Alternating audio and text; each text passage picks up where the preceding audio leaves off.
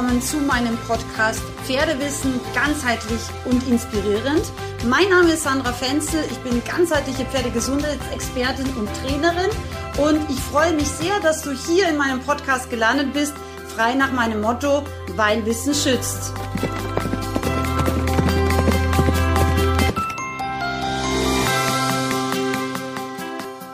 Hier also nun Teil 2 aus dem wichtigen Interview mit Pferderechtsanwalt Albrecht Schöllhorn-Gar. Solltest du Teil 1 noch nicht gesehen haben, ähm, bitte schau unbedingt. Am Sonntag ist diese Episode rausgekommen, weil es macht natürlich Sinn, zuerst Teil 1 aus dem Interview ähm, sich ja zu Gemüte zu führen und dann erst zu Teil 2 ähm, zu kommen. Ich wünsche dir jetzt aber viel Spaß mit vielen weiteren wichtigen Pferderechtsthemen und ja, ich hoffe, dass du dich in dem Fall nie betroffen fühlen musst, weil natürlich manchmal so rechtliche Geschichten auch ein bisschen anstrengend sein können. Auch ganz spannend, also die Inge fragt noch, muss ich beim Spaziergang ein Zaumzeug haben? Beziehungsweise wurde davor auch schon gefragt, wie ist es denn eigentlich mit gebissloser Zäumung? Also sowohl wenn ich selber reite, als auch wenn ihr zum Beispiel die Reitbeteiligung reitet. Es muss eine Zäumung verwendet werden, das kann theoretisch auch ein Halfter sein, das mir die Kontrolle über das Pferd gewährleistet. Mhm. Äh, ich kann jetzt natürlich äh, niemanden, der das absolut nicht gewöhnt ist, ohne Gebiss, äh, auf einmal sagen, ich nehme jetzt einen Halsring und äh, damit geht's genauso. Das, das wird mich als Reiter äh, vermutlich zerlegen und als, äh, wenn ich es führe, genauso. Also es muss alles so sein, äh, dass ich möglichst die Kontrolle behalten kann. Mhm. Am Halfter führen mit Führstück ist sicher jetzt denkbar. Es ist sicher nicht denkbar, nur am Halfter bloß mit der Hand drauf. Das ist, äh, mhm. das würde ich als gröbst fahrlässig einstufen. Mhm. Wobei zum Beispiel ähm, also ich habe damals, wie ich in meinen allerersten Online-Kurs, das war ja ein Handpferdereitkurs, wie ich den damals vor vielen, vielen Jahren ähm, das erste Mal aufgelegt habe, da haben wir uns auch ziemlich intensiv ähm, mit dem Thema der Haftung beschäftigt, weil ich mache es ja so, ich äh, nehme die Pferde auch gebisslos als Handpferd, also am Anfang mit Kappzaum und wenn die dann wirklich brav sind, eben auch mit Halfter tatsächlich oder als Wanderreithalfter. Und da war es tatsächlich so, ähm, damals, dass man ähm, so wie bei der Haftpflicht äh, bezüglich der Reitbeteiligung eben auch wirklich eine Passage reinnehmen musste. Ähm, es wird auch gehaftet, also von der Haftpflichtseite her, wenn das Pferd gebisslos zum Beispiel im Gelände unterwegs ist, ja, weil viele Versicherungen sonst eben da aussteigen gerne. Da muss man sich mit seinem jeweiligen Versicherungsberater intensiv auseinandersetzen. Mhm. Das ist unerlässlich. Mhm. Und jemand hatte eben vorher auch geschrieben, ich habe eine, eine handschriftliche Ergänzung zu meinem Vertrag, dass ich eben auch gebisslos, äh, achso, nee, wissen. so modern sind wir noch gar nicht. Dass ich auch gebisslos reiten kann. Und immer, wo stand das? Die Agnes war das. Hier. Aber wenn es handschriftlich in einem Vertrag ergänzt ist, wahrscheinlich im Zweifel, wenn das nicht gegengezeichnet also ist. Also es muss gegengezeichnet werden, genau. also als Vertragsänderung gekennzeichnet mhm. und es ist, dieser Zusatz muss von beiden gewollt und unterschrieben sein. Mhm. Also Agnes, gewollt und unterschrieben von beiden Seiten. Ja. ja, ja. Nee, deswegen auch hier wieder, wer schreibt, der bleibt, weil, wie wenn's, gesagt, wenn's im Zweifel... Wenn Bus äh, die Agnes jetzt hinkritzelt ja. äh, und das, der andere sagt, passt schon, das reicht im Ernstfall nicht. Ja, weil da enden Differenzschaften. Mhm, genau, also sie schreibt eben auch Halsring und Halsriemen und so. Also das würde ich immer Agnes nochmal genau schriftlich auch gegen bestätigen lassen, ja. Unbedingt. Denn sonst wäre es fahrlässig. Mhm. Gut. Dann haben wir hier noch eine Frage nochmal zurück zum Thema Haltung. Die Helena, wie ist es denn, wenn ich einen privaten Stall habe und privat zwei bis drei Einsteller habe? Wie ist es mit der Versicherung? Im Endeffekt auch nicht anders, ja, weil in dem Moment ich Geld nehme, oder? Ja, dann äh, habe ich, das, da, hab ich das Ganze ja nicht nur semi, da bin ich eigentlich gewerblich, wenn ich das Ganze das Ganze äh, offiziell verpachte, dann brauche ich natürlich einen ganzen Strauß an Versicherungen. Mhm. Von, am besten von der Brandschutz bis über Türhüterhaftung. Mhm. Die brauche ich in jedem Fall, wenn ich einen Stall habe, mhm. weil dann mache ich vermutlich auch einiges. Das sind so, ja, da am besten sich mit einem Versicherungsfachmann, der sich auskennt mit der Materie auch. Mhm. Und das, da gibt es auch nur die wenigsten, die eine Stallerfahrung haben. Das ist hier durchaus erforderlich, dass man sich hier auseinandersetzt damit. Mhm. Ja, ganz wichtig. So, und da haben wir, glaube ich, haben wir jetzt erstmal alle Fragen durch. Genau, schauen wir weiter bei Facebook. So, also hier oben hatten wir noch, das haben wir schon erledigt. Schon mal. Die Höhen und Tiefen von Social Media. So, das haben wir erledigt. Genau, sehr gut. Dann haben wir noch hier eine Frage zu Heukropsfütterung. Also, im vorigen Stall wurde dreimalige Heukropsfütterung vereinbart. Dann wurde einmal nach Reklamation zweimal gefüttert. In Frühjahr wurde einfach auf 24 Stunden Koppelhaltung umgestellt mit einer Woche Vorankündigung. Schlecht für mein äh, Cushing-Pferd. Dann wurde bei 24, 24 Stunden Haltung wahrscheinlich mein Pferd kaum gefüttert, weil das Pferd von der Herde nicht weg wollte. Es wurde aber zugleich versichert, dass zweimal gefüttert wurde. Das Pferd hat radikal abgenommen, war extrem dünn äh, vor dem Umzug. Dazu konstantes Mobbing durch die Damen. Oh, das hört sich ja nicht so schön alles an. Kein schriftlicher Einstellervertrag. Gut, wenn man es nicht schriftlich wahrscheinlich hat und keine Zeugen. Gut, äh, das, ist, das ist das, was vereinbart ist, sowieso im luftleeren Raum. Mhm. Hier ist wohl, der, der Umzug hat schon stattgefunden, mhm. nehme ich hier draus, ja. die einzig vernünftige Regelung, weil äh, diesem Stall ein Verbleib, wo es nicht so passiert, wie es dem Pferd gut tut und wie ich es gerne haben möchte, hat einfach keinen Zweck. Da muss nee. ich die Konsequenzen ziehen und äh, gehen und kündigen. Ja. Sehe ich auch so. Und ansonsten, wenn man jetzt irgendwelche Themen hat, weil man sagt zum Beispiel, das Pferd muss dreimal täglich Heukops kriegen, würde man auch, könnte man ja auch im Einstellervertrag so schriftlich kann man, wieder mit rein. Kann man regeln oder ja. es gibt ja oftmals solche Zusatzleistungen, äh, wie dass das Heu gewaschen wird für mhm. Pferde, die husten mhm. oder dergleichen oder dass da äh, Decken rauf und runter oder besonderes Futter, dass das gegeben wird. Äh, das kann ich selber stellen, aber der andere muss es füttern. Mhm. Das muss, soll und muss vereinbart werden. Okay. Ist nur noch sinnvoll. So, dann haben wir die Simone. Ich habe im April einen Isländer gekauft, der angeblich kein Ekzem hat. Im Mai bekam er Pusteln und begann sich zu schubbeln und dann dachte ich noch, dass er extrem auf die Mücken reagiert. Ähm, dann hat er was fürs Immunsystem bekommen und bekam eine Eczema-Decke. Nun wurden erste Äußerungen getätigt, dass es wohl doch ein Ekzem ist. Wie ist die Rechtslage? Das hängt jetzt ganz davon ab, ob im Kaufvertrag drin steht, dass äh, eben definitiv kein Ekzem vorliegt. Mhm. Also dass das hier ausgeschlossen ist wenn sich jetzt tierärztlich, also soweit müsste man gehen, dass man hier die tierärztliche Bestätigung hat, dass es sich um ein Extrem handelt. Äh, das hängt jetzt davon ab, ob bei Übergabe dieses Krankheitsbild schon angelegt und vorhanden war. Dann hat man hier sicher Gewährleistungsrechte. Mhm. Naja. Das hängt jetzt aber wirklich davon ab, äh, im Vertrag müsste explizit aufgenommen sein, kein Eczema. Mhm. Okay. Ja gut, ist auch spannend. Mhm. Ähm, hier fragt noch die Heike, ich weiß nicht genau, ähm, wenn man einen Pferdehänger verleiht und diesen dann nach einem Unfall als wirtschaftlichen Totalschaden zurückbekommt. Das ist ja auch mega. Deswegen verleihe ich immer keine Hänger. Kann ich, kann ich nur abraten. Ähm, ja, wie geht das? Was passiert da?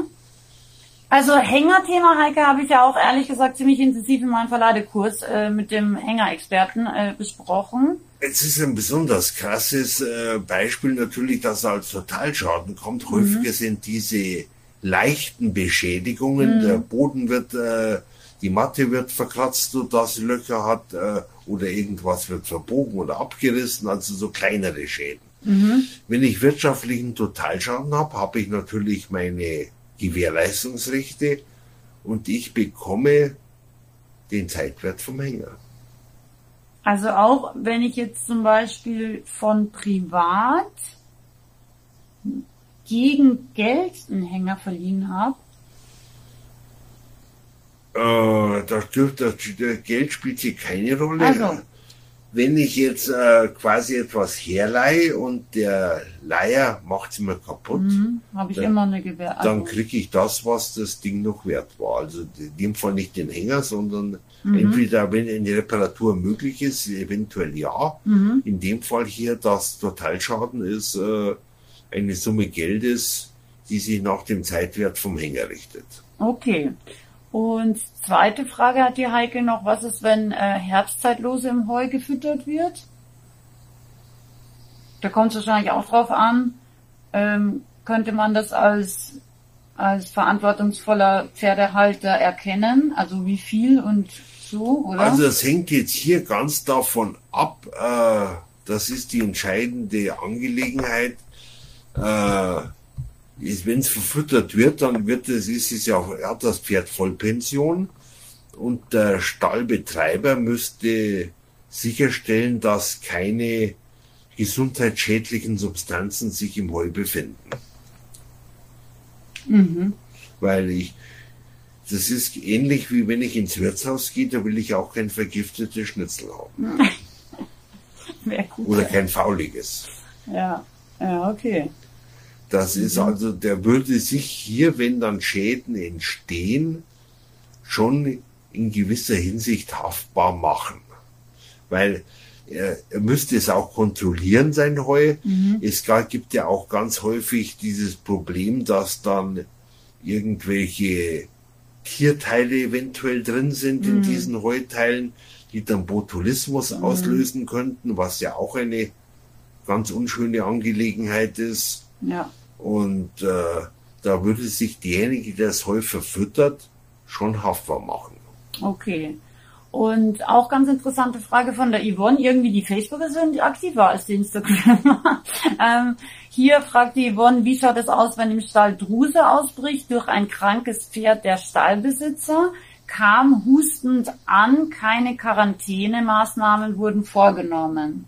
Ich meine, das ist ja eigentlich ey, mehr oder weniger. Spielt jetzt eigentlich äh, insoweit keine Rolle, ob es da die Stallbesitzer Mhm, waren. ich gedacht. Wenn ich jetzt ein Pferd, das äh, ja krank ist, in den Stall bringe, dann äh, sollten Quarantänemaßnahmen äh, vor, äh, vorliegen, also zumindest Mhm. ein tierärztliches Zeugnis. Das wäre jetzt in meinen Augen schon unabdingbar. Mhm.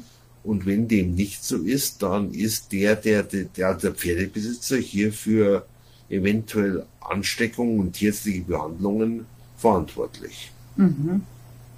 Okay. Also auch selbst wenn es jetzt nicht sein eigenes Pferd ist eben, gell? Also auch wenn jetzt ein fremdes Pferd ankommt und das offensichtlich nicht gesund ist, Der muss das trotzdem auch. Da spaltet sich sogar dann die Haftung vermutlich bisschen auf. Das Aha. ist der, derjenige, der das Pferd besitzt, Aha, also der der, Halter Aha. ist hier in erster Linie verantwortlich, aber auch der Stallbetreiber, der keine Quarantänemaßnahmen verfügt hat, weil Ah, der okay. hier deutlich, äh, deutliche Nachlässigkeiten betrieben hat. Und wenn ich jetzt zum Beispiel mit einem kranken Pferd auf einen Kurs oder auf ein Turnier fahre und da sich dann irgendwie alle anstecken zum Beispiel, dann wäre auch, ähm, dann ist das schon wahrscheinlich auch Ja. Pferde, Pferdeeigentümer. Äh, Der. Pferdeeigentümer ist in erster Linie mal der Haft, die, die, in der Haftung zu nehmen. Mhm. Die Schwierigkeit hier dürfte eher die Mhm. Nachweisangelegenheit sein, dass ich hier den Nachweis, dass dieses Pferd dieses das verursacht hat, Mhm. sich im Nachhinein nur noch ganz, ganz schwer darstellen wird lassen. Aber wenn ich jetzt zum Beispiel rein theoretisch, wenn ich jetzt zum Beispiel, einem, wenn wir jetzt bei der Druse bleiben, ja, und ich habe ein Pferd, das steht im Drusestall, hat aber jetzt keine offensichtlichen Symptome. Ich gehe zum Beispiel aufs Turnier und dann stecken sich da Pferde mit Druse an. Dann ist es ja relativ naheliegend.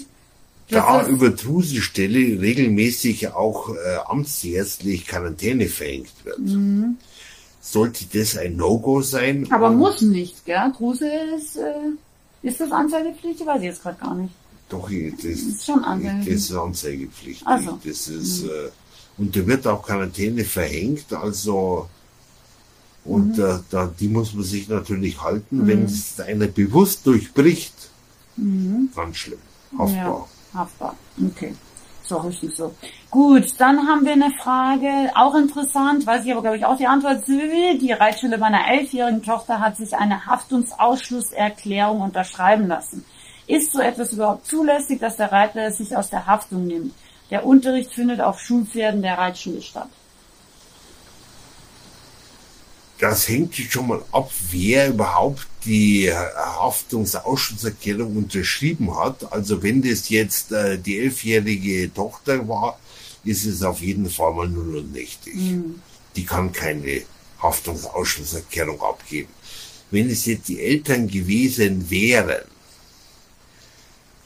das geht insoweit, aber man kann niemals für Vorsatz und grobe Fahrlässigkeit die Haftung zurücknehmen. Das geht nicht.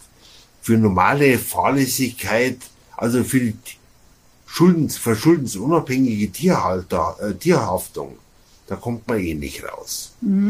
Und äh, dann eben nur, wenn der Reitlehrer fahrlässig etwas macht, äh, schwer vorstellbar so eine Situation.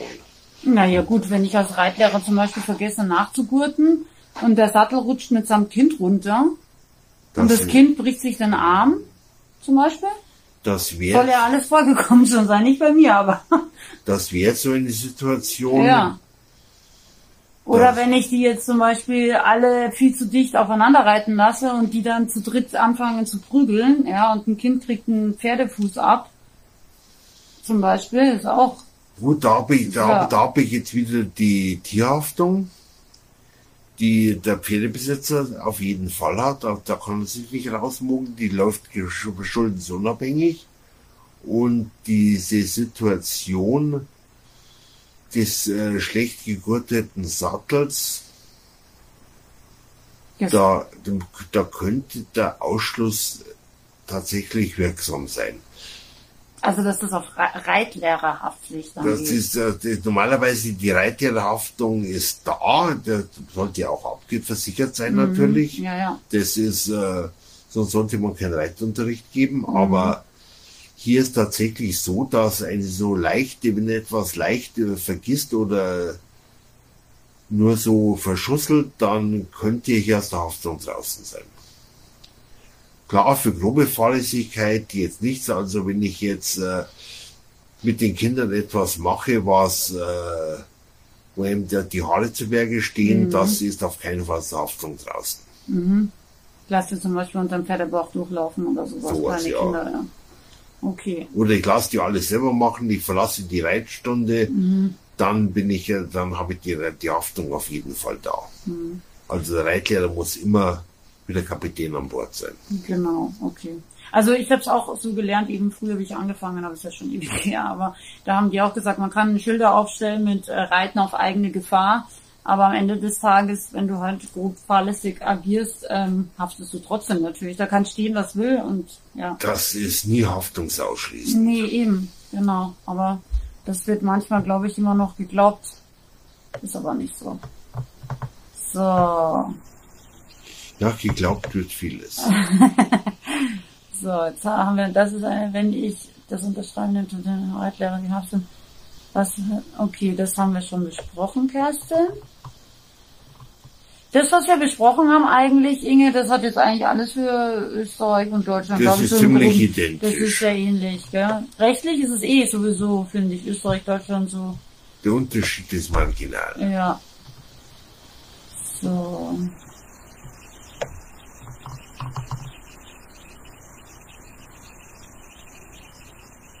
So, die Heike, das ist nochmal die Heike mit dem Anhänger, mit dem kaputten.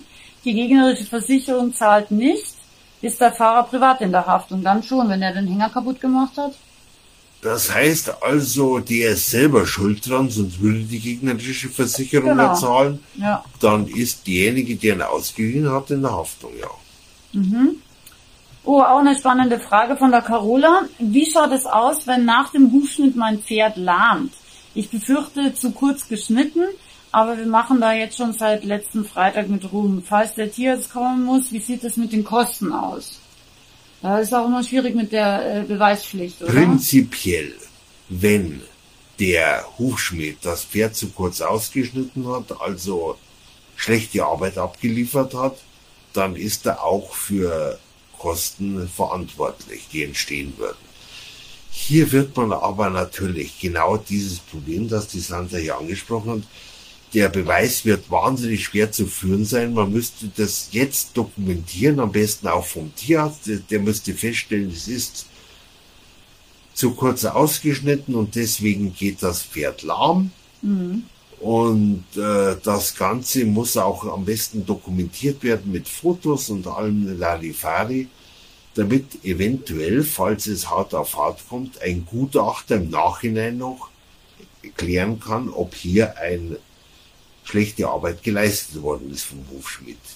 Theoretisch denkbar, aber Beweis ist schwierig. Ich glaube, das ist also sowohl bei Huftätigkeit als auch bei so alles, was so Physiotherapie, Osteopathie, so Alternativtherapien auch extrem schwierig. Natürlich. Ja, also diese eben Beweispflicht da. Im optimalsten Fall äh, wirken sie gar nicht. Ja. Hm. Das ist so, das löst dann noch keine Haftung aus, aber wenn ein Schaden entstehen sollte, dass das Pferd jetzt ausgerenkt ist durch eine falsche mhm. Manipulation, mhm. Dann äh, muss die, das dem nachgewiesen werden, schlimmstenfalls durch einen Gutachter. Mhm. Wenn es vor Gericht wird, dann wird einer bestellt. Sowas geht eigentlich nur mit einer funktionierenden Rechtsschutzversicherung, weil diese Gutachtenkosten äh, liegen meistens beim vierstelligen, vierstelligen Bereich. Mhm. Ja, Gut, dann haben wir noch eine Frage zur Herbstzeitlose. Offensichtlich ein aktuelles Thema. Die Heike fragt jetzt nochmal, ich bin Selbstversorger und kaufe das Heu mit separatem Liefervertrag beim Verpächter. Einen Teil Heu macht er selbst, einen Teil kauft er zu. Wir haben immer wieder Herbstzeitlose im Heu. Wer haftet, der Verpächter oder der Zulieferer? Oder eventuell der, der es verfüttert? Der das verfüttert. Würde ich auch sagen, ja derjenige, der das. Also Heike, du haftest. Das hört sich nicht gut an. Der, der das Holz zum Pferd bringt, ist im Endeffekt ein Haftung. Ja. Oha, Heike. Da würde ich mal ganz schnell überlegen, wo du anderes Heu herkriegst. Das ist natürlich, also sowohl gefährlich für die Pferde natürlich, als auch unschön für dich, ja. So. Mh. Hm? Also, Herbst, Herbstzeitlose haben wir erledigt. So, anderes Thema, aber ein bisschen ähnlich. Die Tanja fragt, wie sieht es rechtlich aus, wenn Menschen unerlaubt Pferde auf der Koppel füttern, trotz äh, etlicher Verbotsschilder und Videoüberwachung und zu guter Letzt dabei noch ertappt werden von Tanjas Verwandten. Haftet man wahrscheinlich auch, wenn dem Pferd Wer einem wird. Pferd etwas gibt, äh, äh, das, was nicht, äh, nicht gut tut, also was der Gesundheit schadet, dann hat man hier das Pferd beschädigt und ist auch dafür verantwortlich. Mhm. Hier ist natürlich genau diese Frage, dass man immer nicht weiß, wer, wo, wann und wie es gewesen ist. Mhm. Ertappt ist gut, aber das, diese Leute müsste man dann auch festhalten, bis die Polizei kommt.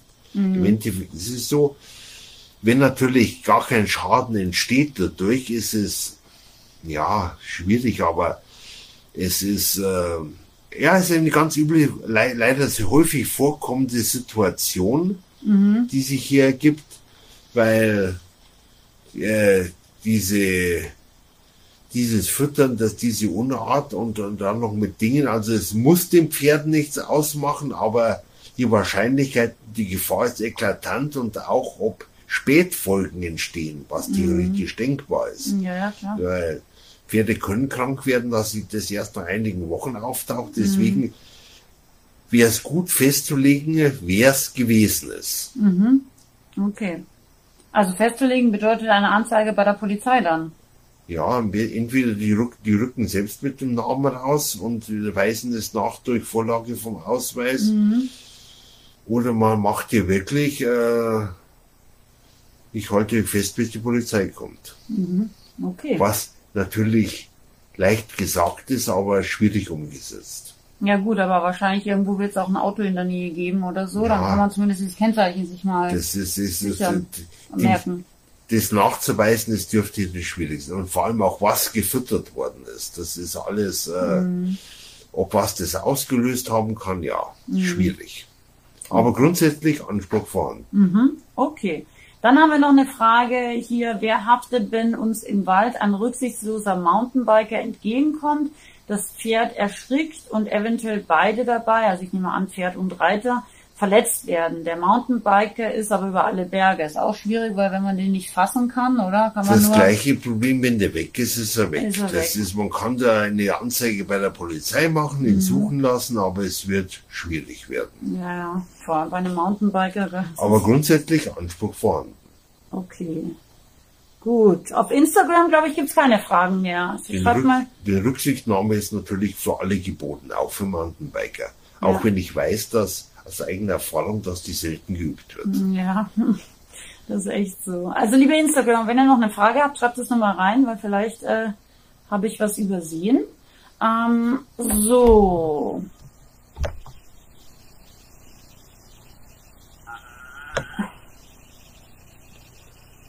Haftet die Hufbearbeitung auch, wenn keine Rechnung ausgestellt und bar bezahlt wurde?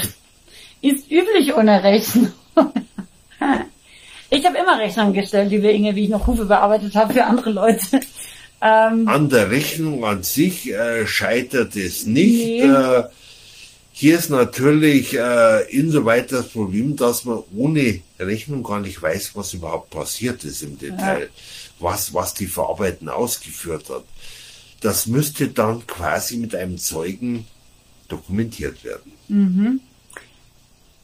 Und würde da vielleicht schon reichen, wenn man zum Beispiel WhatsApp hat, ja, wo steht, okay, äh, kommst du zum Hufe bearbeiten, der und der Tag und Zeitpunkt, also wie so ein Termin. Dann weiß man, dass sie da war, aber dass sie da war, am besten nicht jemand, der zuschaut, dann hat man es ein bisschen äh, dokumentiert, was im Einzelnen passiert ist und dass die hier so und so viel abgeschnitten hat. Okay. Was mich nochmal interessieren würde, weil das hatte ich früher tatsächlich öfter, das Thema Maßsattel.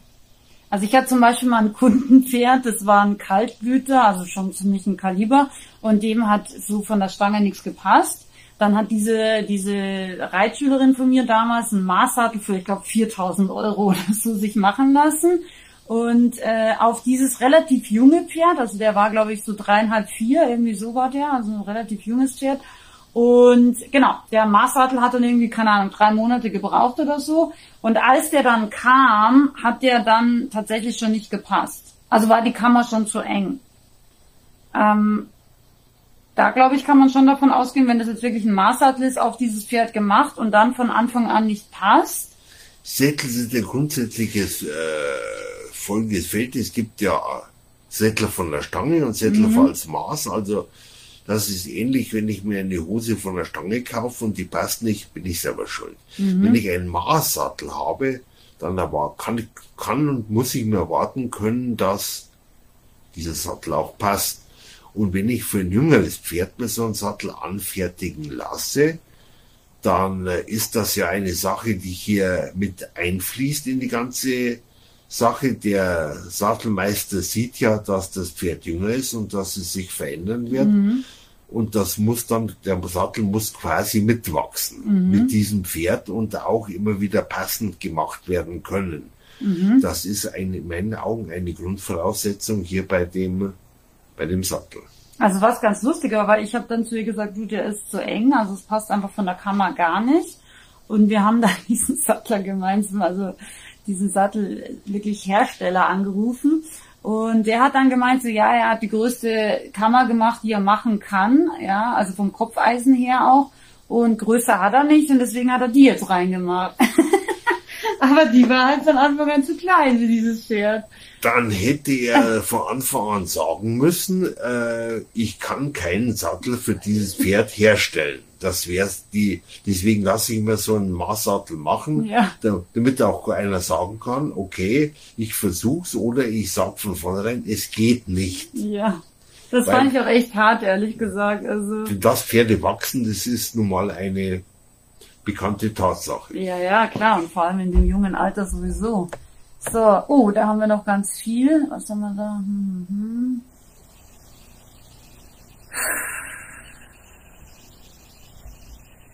Gut, ähm, ähnliche Frage wie mit dem Mountainbiker von der Petra. Wer haftet, wenn man mit dem Pferd spazieren geht und ein Auto fährt zu schnell an einem vorbei, sodass das Pferd sich erschrickt und ein Schaden am Auto entsteht?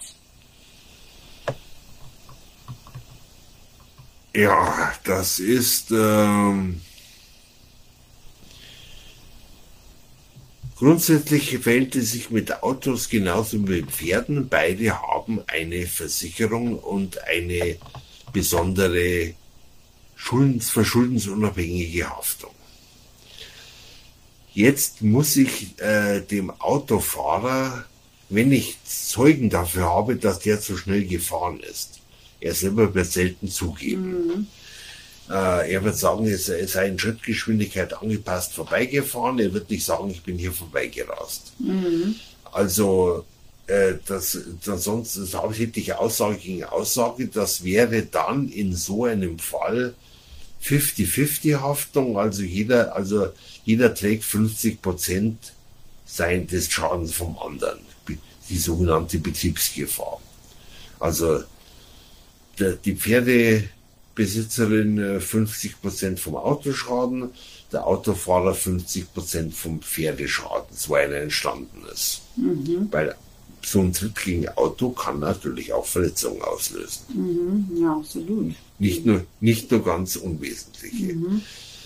Also wenn ich einen Zeugen dafür habe, also wenn ich das nachweisen kann, dass der Autofahrer hier zu schnell unterwegs bin, dann hat er 100 Prozent wird aber schwierig. Mhm. Okay. Ähm, und eine Frage gab es noch zum Thema Impfungen. Also wenn ich jetzt ein Pferd in den Stall einstelle, wo nachweislich, also wo der Stallbetreiber sagt, okay, das Pferd muss Grippe geimpft sein. Und die Dame fragt, ähm, sie möchte ihr Pferd nicht Grippe impfen, weil es hat Cushing.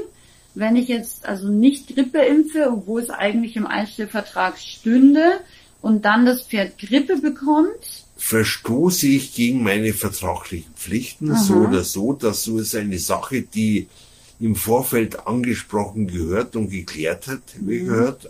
Ansonsten muss ich mich halt für einen anderen Stall entscheiden. Mhm. Hilft nicht. Okay. Und noch eine Frage von der Inge. Die Inge hat den ganzen Fragenkatalog mitgebracht. Inge, du bist gut vorbereitet.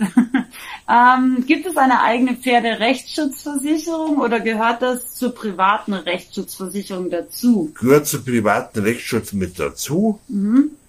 die bei vom privat gehaltenen Pferden auch eingreift. Ja, bei mir zum Beispiel wird sie nicht greifen. Also du machst gewerblich, ja, also ist es. Nee da müsste man sich dann eigenes was suchen, das ist aber erfahrungsgemäß sündhaft teuer. Ja, weiß ich, deswegen habe ich es noch nie gemacht.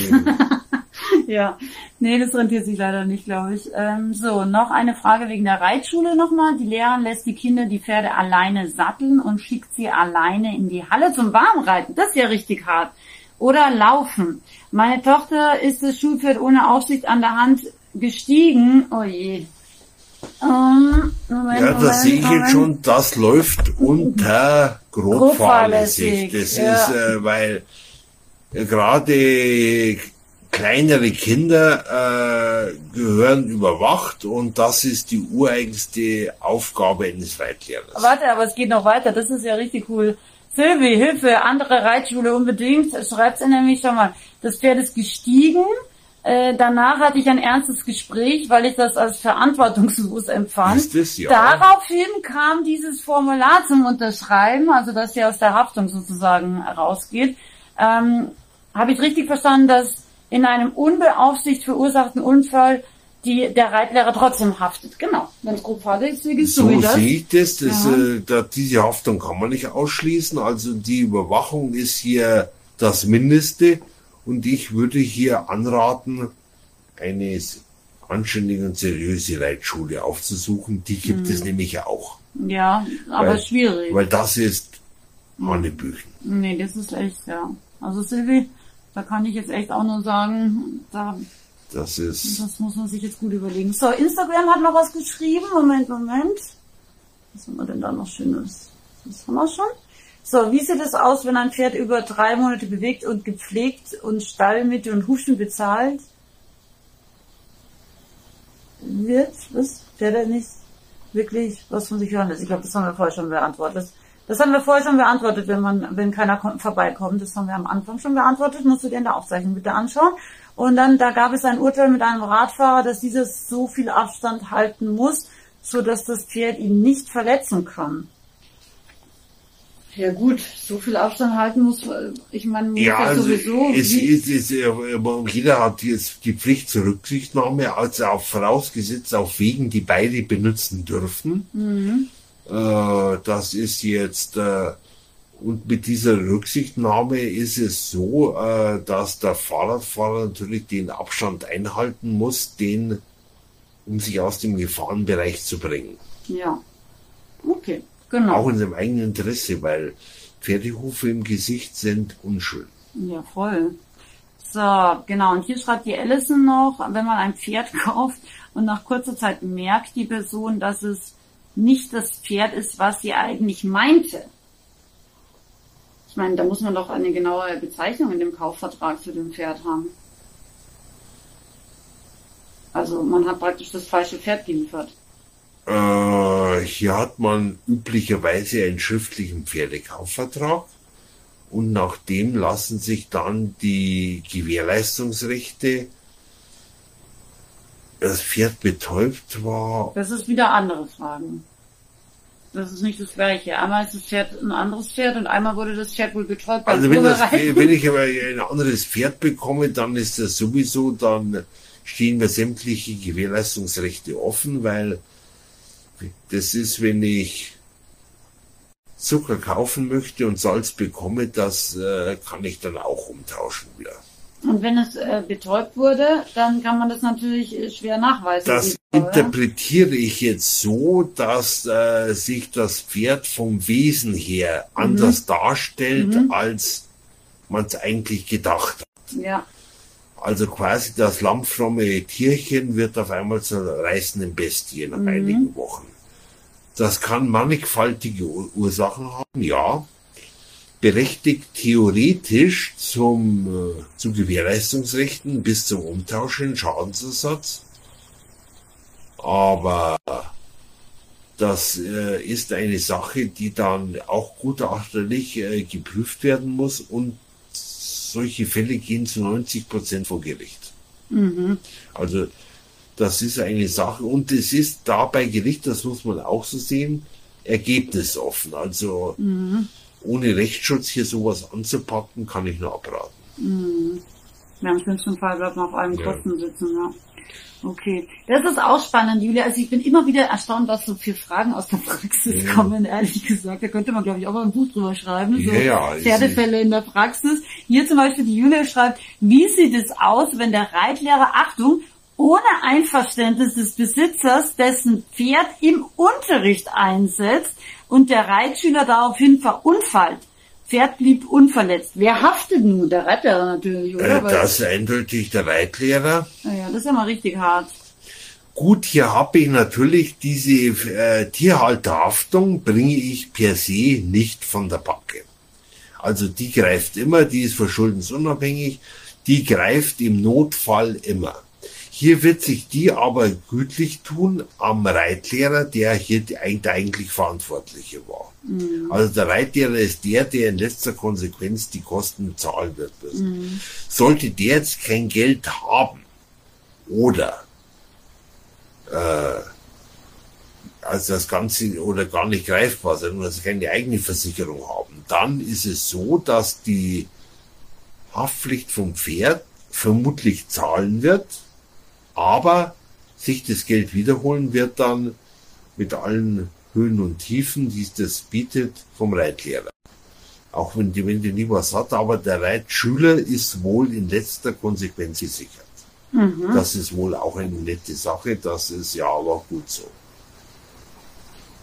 So. Äh, das ist auch lustig.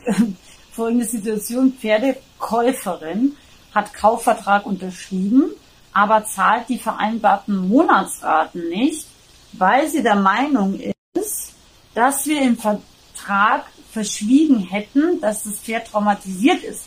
Es hätte angeblich getreten und gebissen, äh, was bei uns nie vorgefallen ist. Im Vertrag war allerdings festgehalten, dass er dem Menschen gegenüber misstrauisch ist und man von Null anfangen muss. Wer wäre im Recht, wenn es vor Gericht gehen würde? Ja gut, wenn man es im Vertrag schon drin hat, dass das Pferd sozusagen neu gestartet werden muss. Also wenn ich hier, also im Endeffekt diese Traumatisierung, nennen wir es mal so, ist quasi im Kaufvertrag festgehalten. Ja. Die ist misstrauisch, äh, er muss von null anfangen, also das Vertrauensverhältnis zum Menschen ist dramatisch gestört. Mhm. Damit ist eigentlich das im Vertrag so weit geschrieben, dass die Käuferin hier von Gewährleistungsrechten ausgeschlossen ist. Mhm. Also die wir zahlen müssen. Jetzt hat man natürlich die Möglichkeit, was man tut, äh, Vertrag kündigen, Pferd zurückholen oder sie auf die restliche Kaufpreissumme verklagen. Mhm. Aber Rechte kann sie wohl keine sinnvoll geltend machen. Das wäre auch dreist. Ja, voll. Okay. Wenn dir das jetzt gefallen hat und du generell an ganzheitlichem Pferdewissen in allen Bereichen, in allen Sparten interessiert bist, egal ob es jetzt eben Pferderechtsthemen sind, egal ob es Pferdetraining, Pferdegesundheit, Pferdeernährung oder eben auch ja, speziellere Produktvorstellungen äh, sind, dann abonniere unbedingt jetzt kostenlos meinen Infoletter Gesundes Pferd. Du findest den Link zum Gratis-Abo im Text für dich vorbereitet. Ich freue mich sehr, wenn du ab jetzt äh, circa wöchentlich meine News erhältst. Das sind immer ganz, ganz tolle eben Einladungen zu Live-Sessions, äh, YouTube-Videos, Podcast-Episoden, aber auch tolle Blogbeiträge drin, wirklich wertvolle Tipps damit du dein Pferd jeden Tag schöner, gesünder und vielleicht noch ein bisschen stolzer machen kannst. Ich freue mich, mit dir in Kontakt zu sein. Bis ganz bald, deine Sandra.